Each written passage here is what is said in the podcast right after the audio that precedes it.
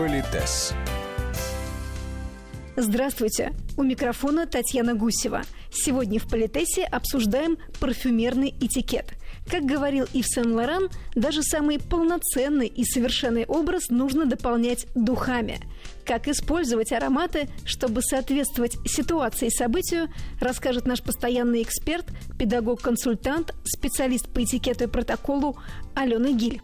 Я бы хотела, чтобы мы с вами поговорили о человеческом в начале. И еще, я не специалист в области ароматов, э, парфюмерии, я не психолог. Мы поговорим об этом в таком, знаете, бытовом, прикладном, этикетном смысле слова. Но все-таки несколько придерзких замечаний я хотела бы сделать.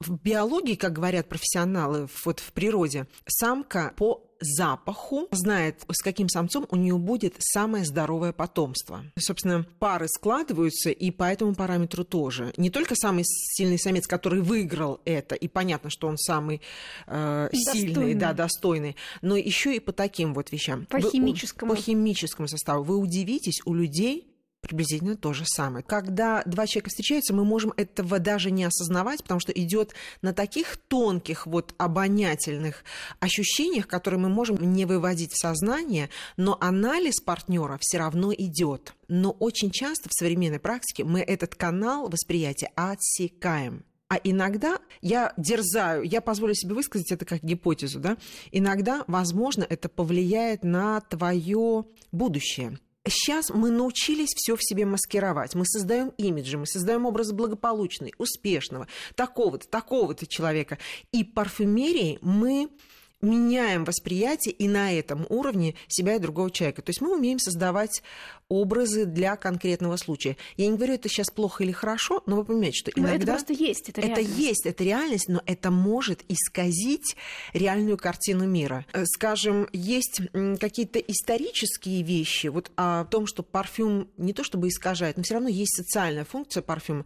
Все эти старые легенды, ну не легенды, это известные факты, да, что Европа, средневековая Европа не мылась, поскольку считали, что чума переносится вот именно заразные болезни с помощью воды, то я вообще не представляю, у них, наверное, косметика просто отваливалась от лица и потом наносилась новая. Ну, в общем, вы можете себе представить, что такое люди, которые не мылись. И поэтому, чтобы от э, влекать внимание от естественных запахов, пользовались парфюмом. В этом смысле нам, скандинавам, повезло, потому что в нашей культуре еженедельные часто процедуры гигиенические, они, конечно, в этом смысле способствовали здоровью нации. Так вот, Напоминаю, что парфюм психотропное средство. То есть оно как-то воздействует на эмоцию, на впечатление о, о человеке. Причем, как не специалист в области парфюмерии, давайте еще сделаем такую небольшую подготовительную работу.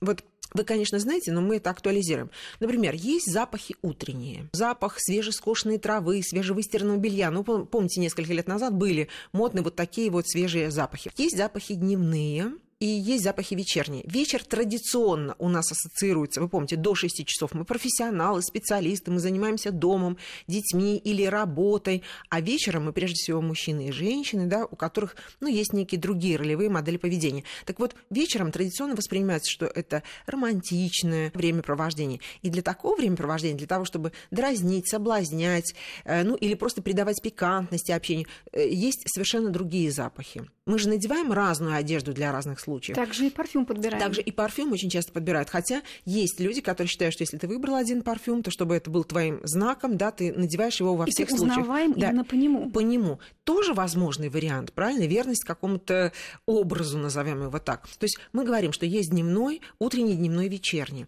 И прийти утром на работу или привести ребенка в школу или в детский сад в вечернем, э, пряном, каком-то романтическом, эротическом аромате, согласитесь, это, не, ну, это все равно, что прийти в вечернем платье утром на рынок. Не запрещено, ты же не голый пришел. Но, тем не менее, это неуместно.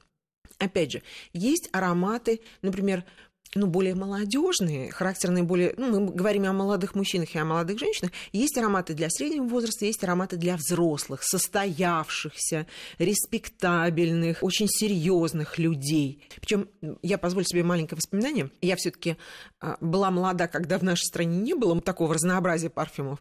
Ну, постепенно-постепенно то у нас были только польские ароматы, потом у нас появились всякие разные. И вот мне понравился аромат одной очень-очень уважаемой американской компании. Вот мне он лично нравился. Потом я выяснила, что хозяйка и владельца этой компании, она создала их, будучи там в возрасте 70 лет, она создала их специально для себя.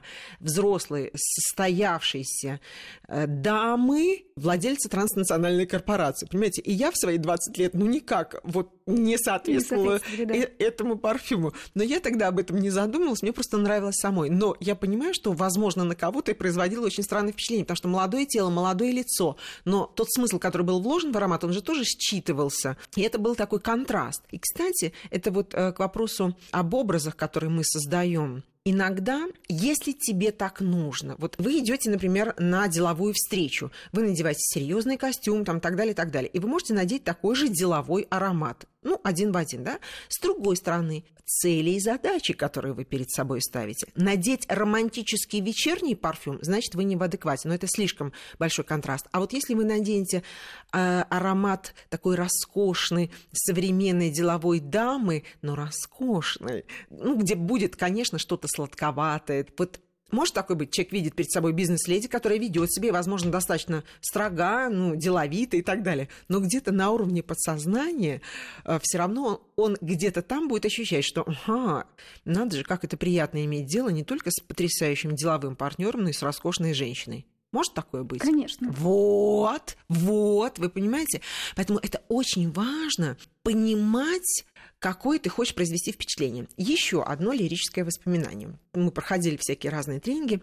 Выглядело это так. Пришел специальный человек, у него там специально огромный такой кофр, э, Суть нашего общения заключалась в следующем. Сначала он попросил нас выбрать ароматы, которые, как нам кажется, не то, что они тебе нравятся, и это одна история, аромат, который тебе нравится, мы наносим на себя, чтобы у нас было соответствующее настроение, возможно, и так далее аромат, который, как вам кажется, наиболее точно соответствует вот именно вам выражает вашу суть и так далее.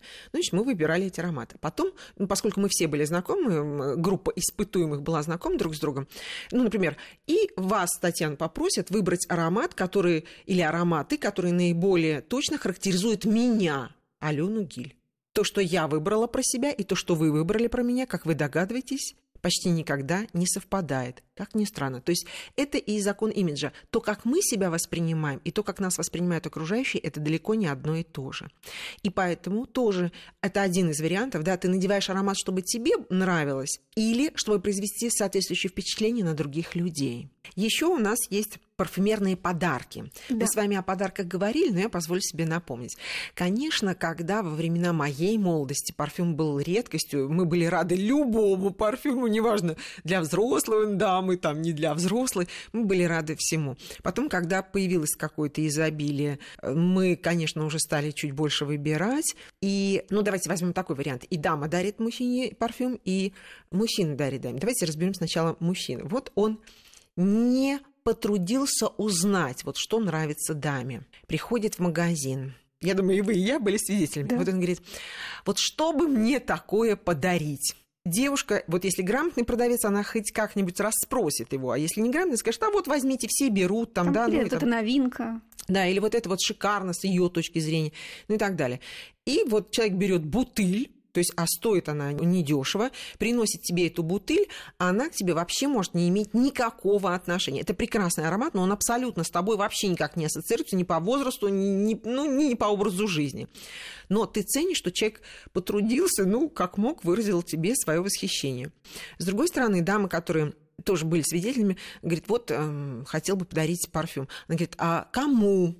То есть человек должен рассказать историю своей жизни. Это возлюбленная, это жена, это теща, да, в каких вы взаимоотношениях, она блондинка или брюнетка, какой у нее образ жизни. Это же все тоже может иметь значение. И плюс вы помните, что у продавца и у вас может совершенно не совпадать восприятие одного и того же парфюма. Поэтому, конечно, парфюм в этом смысле выбирать очень сложно.